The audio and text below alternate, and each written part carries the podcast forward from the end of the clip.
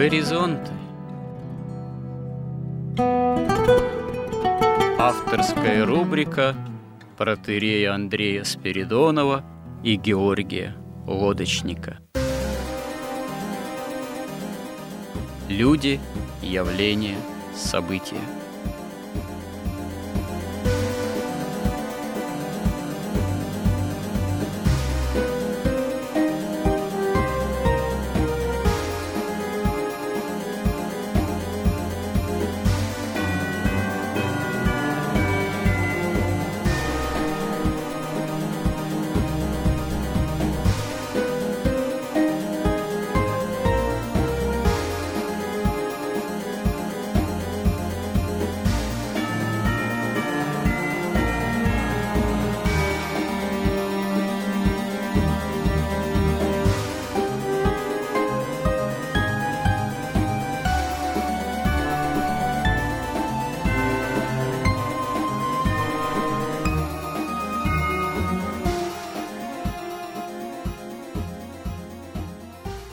Добрый день, уважаемые радиослушатели. В рубрике «Горизонты» я, протерей Андрей Спиридонов, и мой постоянный собеседник Георгий Лодочник. Продолжаем мы разговор на этот раз о культуре. Культура, конечно, понятие всеобъемлющее, и не так просто дать ряд даже определений, связанных э, с самой культурой. И, наверное, нет вообще единой какой-то теории культуры как таковой. Но, тем не менее, все признают, что культура имеет большое значение, в том числе в развитых, так сказать, обществах, в истории, конечно же, в образовании. И вот некоторое время назад, ведя разговор о справедливости, несправедливости, идейной составляющей э, в развитии жизни нашего общества, народа, государства, мы пришли к выводу о том, что, конечно же, образование и культура имеют большое значение, и в особенности, если мы задаемся вопросами, а как нашу жизнь исправить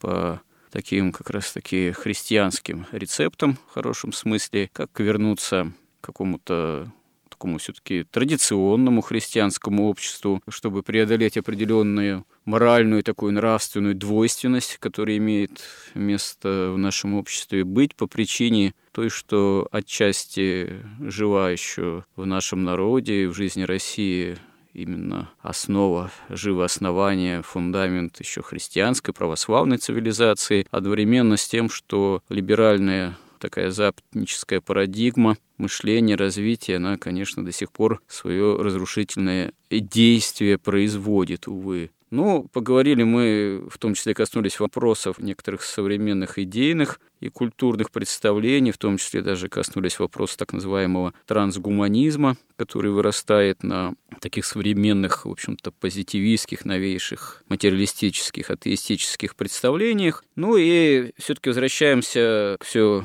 к тем же насущным вопросам, а что делать, как быть. Ну, вот, скажем так, Георгий, если бы вы вдруг э, сегодня или завтра стали бы, назначили бы вас, например, министром культуры, вы бы что бы стали делать в таком случае?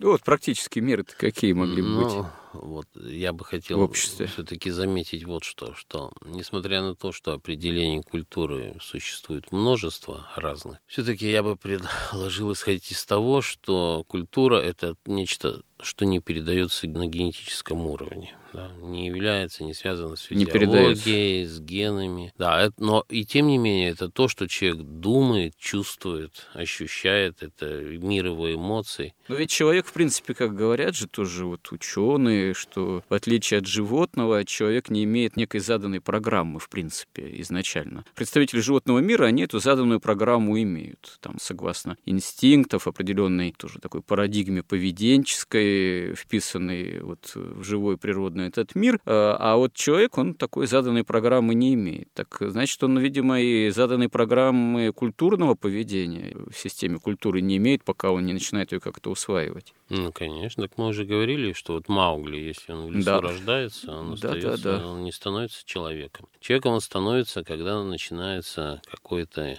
информационное, эмоциональное общение с другими людьми, с как раз той культурой, в которой он родился и живет, и развивается. Только так он становится вообще человеком.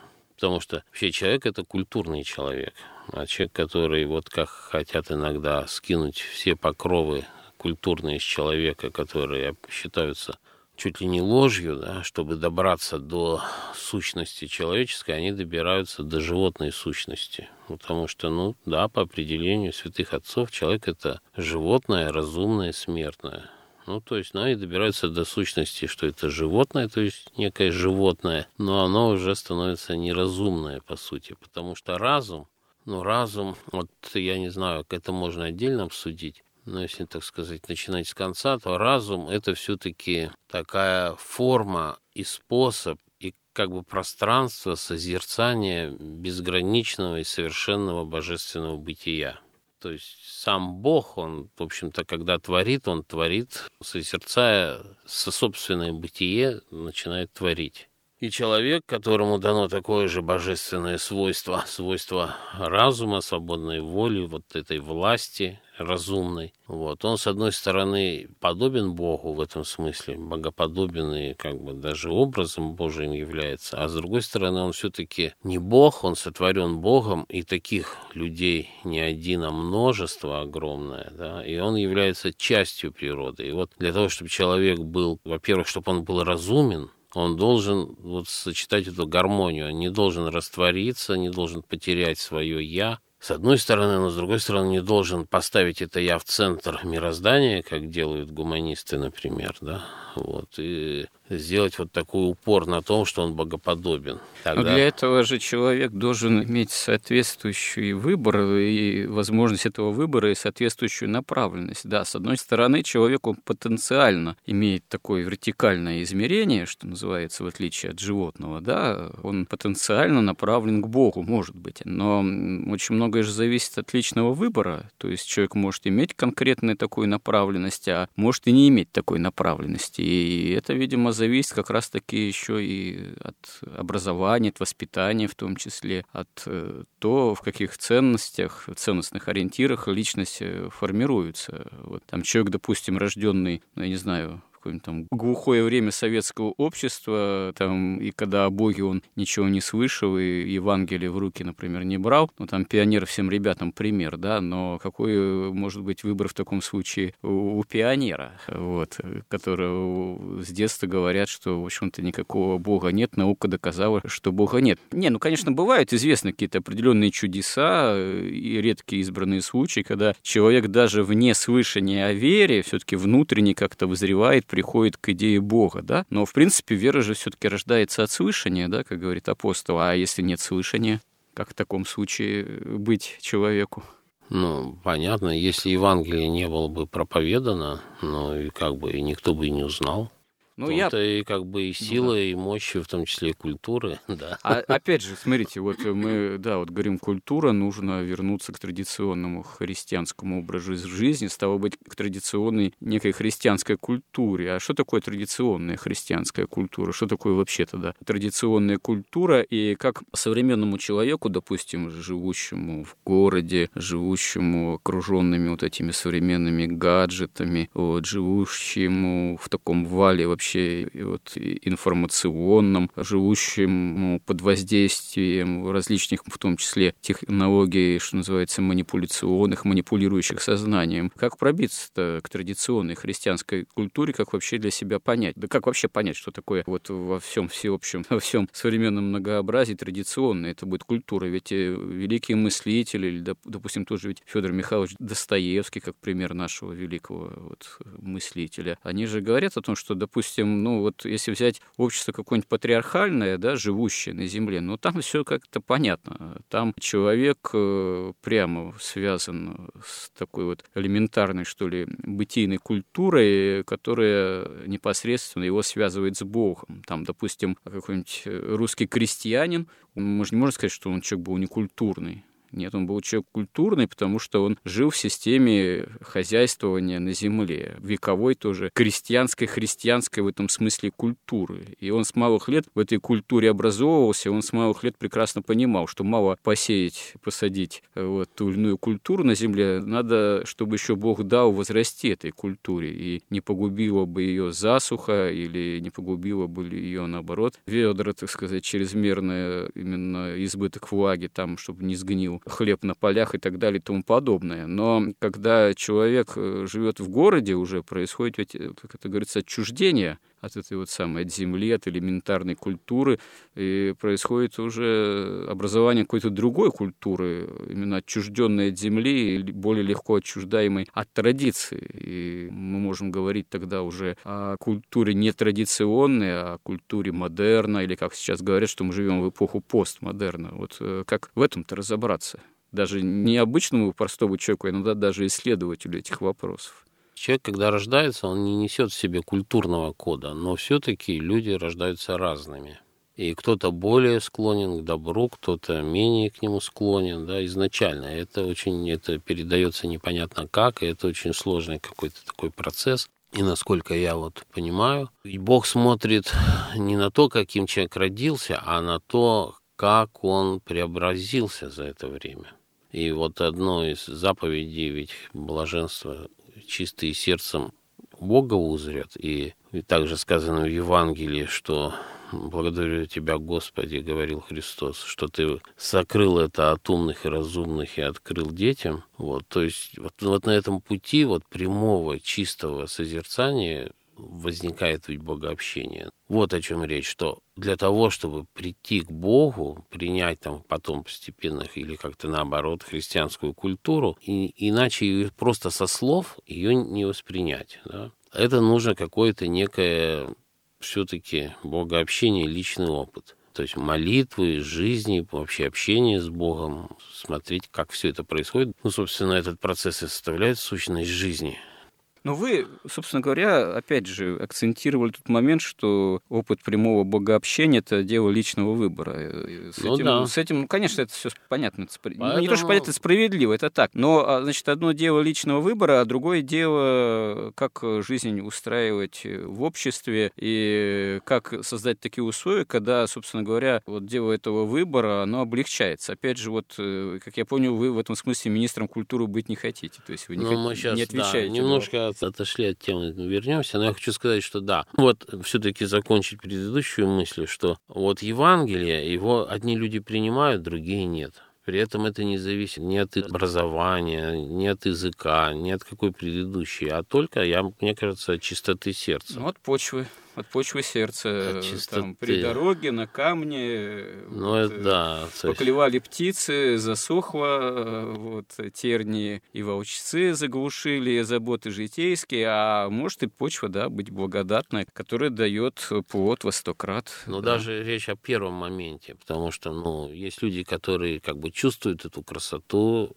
и подлинность этой истории, да а другим кажется это неправда, и она вызывает в них просто раздражение и злобу. Вот. А потом уже те, кто признали, что это правда, красота, да, там может и тернии заглушить, и вороны склевать, и да, все что угодно. Ну а если говорить о министре культуры, ну, Министерство культуры не может проводить одну политику, допустим, да, а правящие классы или там олигархия другую. Ну, в отличие от правительства всего, да.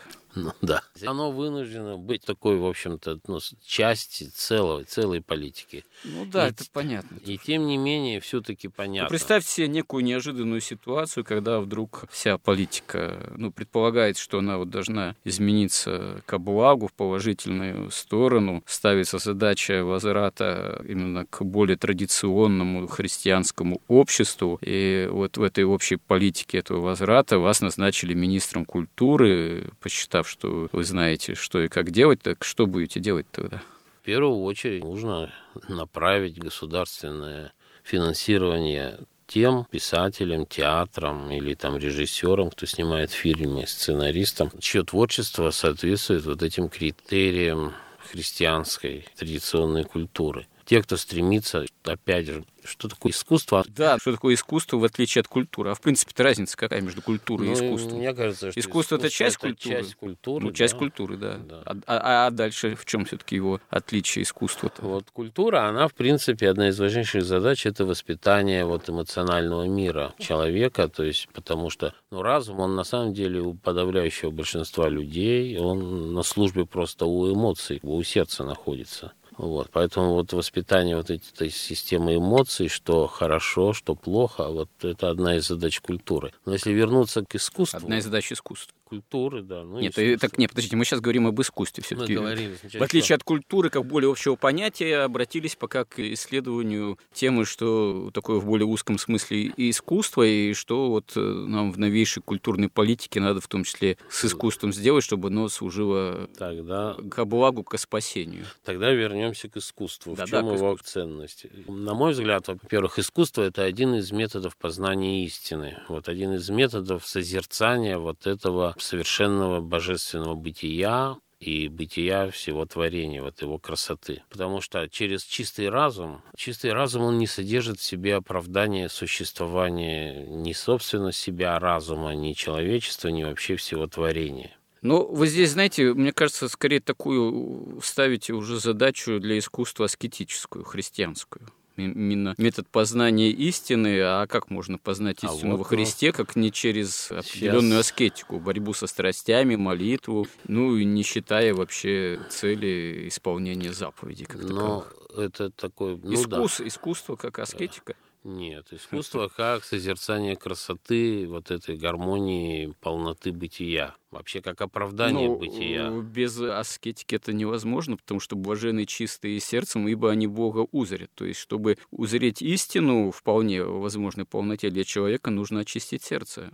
Это скорее такая уже задача-то аскетическая. То есть вы ставите задачу ну, вот для искусства прямо такую вот христианскую в таком случае, как, допустим, преподобный Андрей Рублев, он одновременно с тем, чтобы учиться писать иконы, он одновременно же подвязается как монах, как аскет. И когда он надо думать, э, в этом аскетическом подвиге достигает определенных вершин, он тогда в состоянии, постигнув азы, и не только азы, а вообще достигнув и мастерства как иконописец, художник, в состоянии написать Троицу в таком неком едином развитии. Так, ну я вообще не договорил. Нет, я не, не, не совсем это имел в виду. Ну, просто обычное искусство, да. Просто есть искусство как бы традиционное, искусство прекрасного и даже дохристианское, да или там даже буддийское, китайское, и есть искусство вот современное, в основном искусство безобразного, искусство животного, такого состояния дикого, где пищевые цепи, все плохо, люди там злые, зажатые какими-то внешними обстоятельствами. А это какие произведения? Ну, это хоть какие современные. По, по крайней мере, те произведения, за которые дают премии, гранты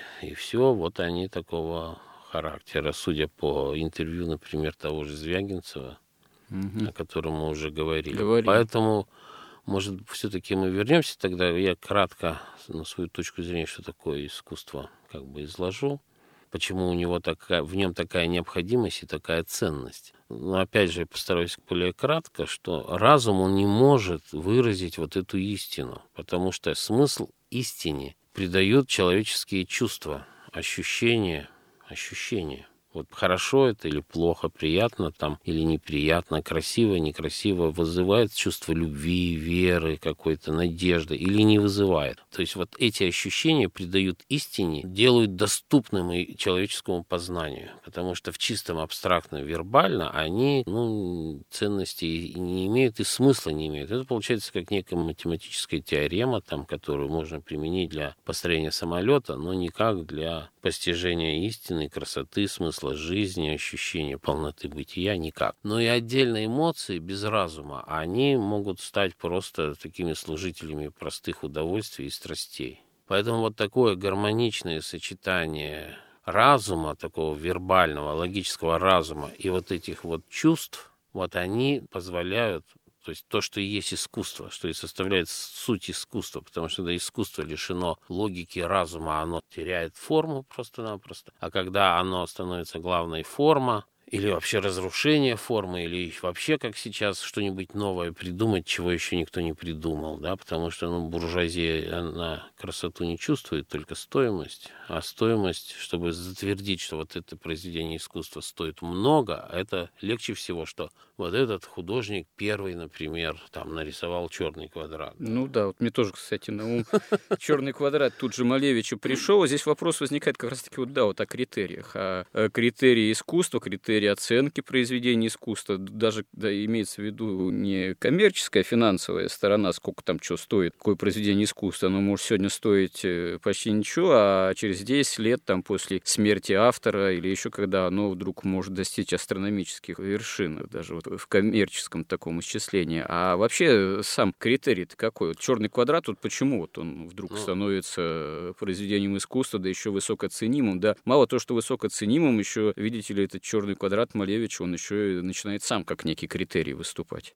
С чего ради? Ну вот э, для министра культуры в России, мне кажется, критерием искусства должна быть вот тот критерий Гоголя, о котором вы говорили в прошлый раз, что оно должно выдворять стройность ну, и да. гармонию и покой, и показывать красоту мироздания. И главное, человек угу. должен, знакомясь с этим искусством, у него должно возникать ощущение полноты жизни и осмысленности бытия. Ну, в таком случае как раз, да, тогда нужно постараться понять, а как в современном, там, допустим, культурном, что ли, поле, а как эти вообще вот критерии-то сформулировать, как их задать, то есть как определить, а что такое действительно критерии современного искусства, которое для нас было бы актуальным, но актуальным не в том смысле, что вот оно впереди планеты сей, вот, поскольку оно просто вот именно впереди и все, может, оно и безобразно даже, но оно впереди, а именно вот э, как сформулировать некие критерии в плане добропорядочного такого искусства, которое действительно должно было бы положительные водворять вот именно такие установки, сеять разумное, доброе, вечное. То есть вот, э, наверное, тогда постараемся эту тему развернуть э, в следующем сюжете наших горизонтов. Храни Господь.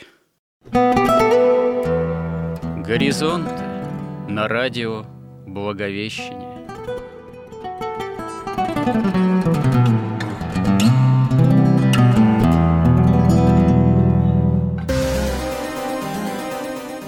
Разговор вели протеерей Андрей Спиридонов и Георгий Лодочник –